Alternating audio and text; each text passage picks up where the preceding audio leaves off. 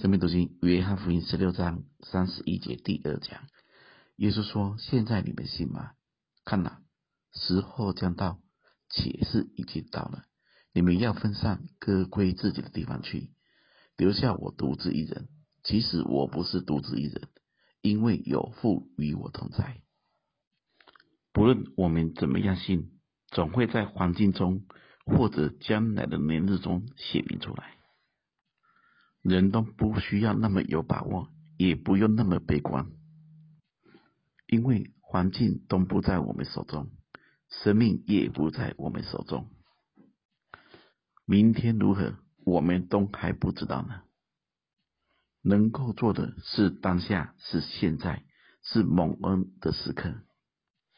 门徒们跟随主已经三年半了，有谁想到会有离开的一天？更会想到。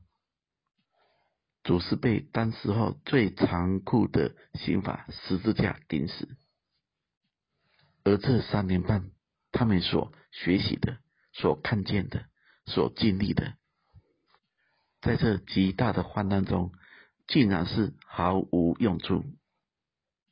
他们所能够做的是逃离，回到自己的地方去。我想，不会有一个门徒会这样做。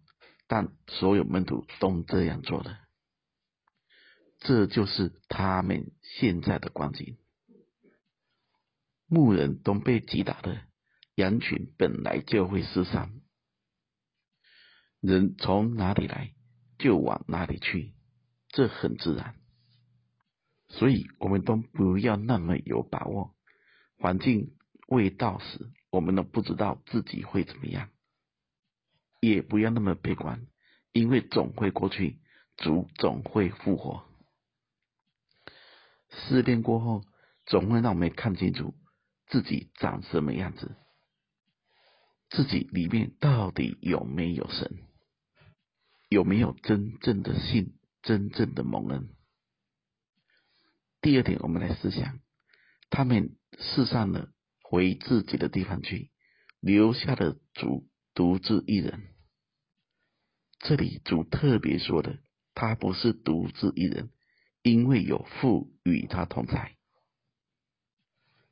不知道大家追求的路上孤不孤单？我跟大家说真实的情况，很多时候你走得越深，走得越远，你就会越孤单，因为深渊只能跟深渊相应。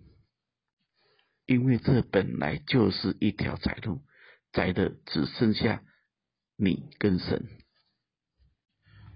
彼得曾经被带到水深之处，那一条路上只有他跟主，也只有他那个时候才真正明白过来，他是罪人，主是他的主。别人还在注意那两艘渔获量。而他看见的却是自己有罪，看见的主是荣耀的，也在那一刻起，他才真正的跟从了主。为什么越追求会越孤单？因为当你追求到一个程度，你会看见别人看不见的，感觉别人感觉不到的。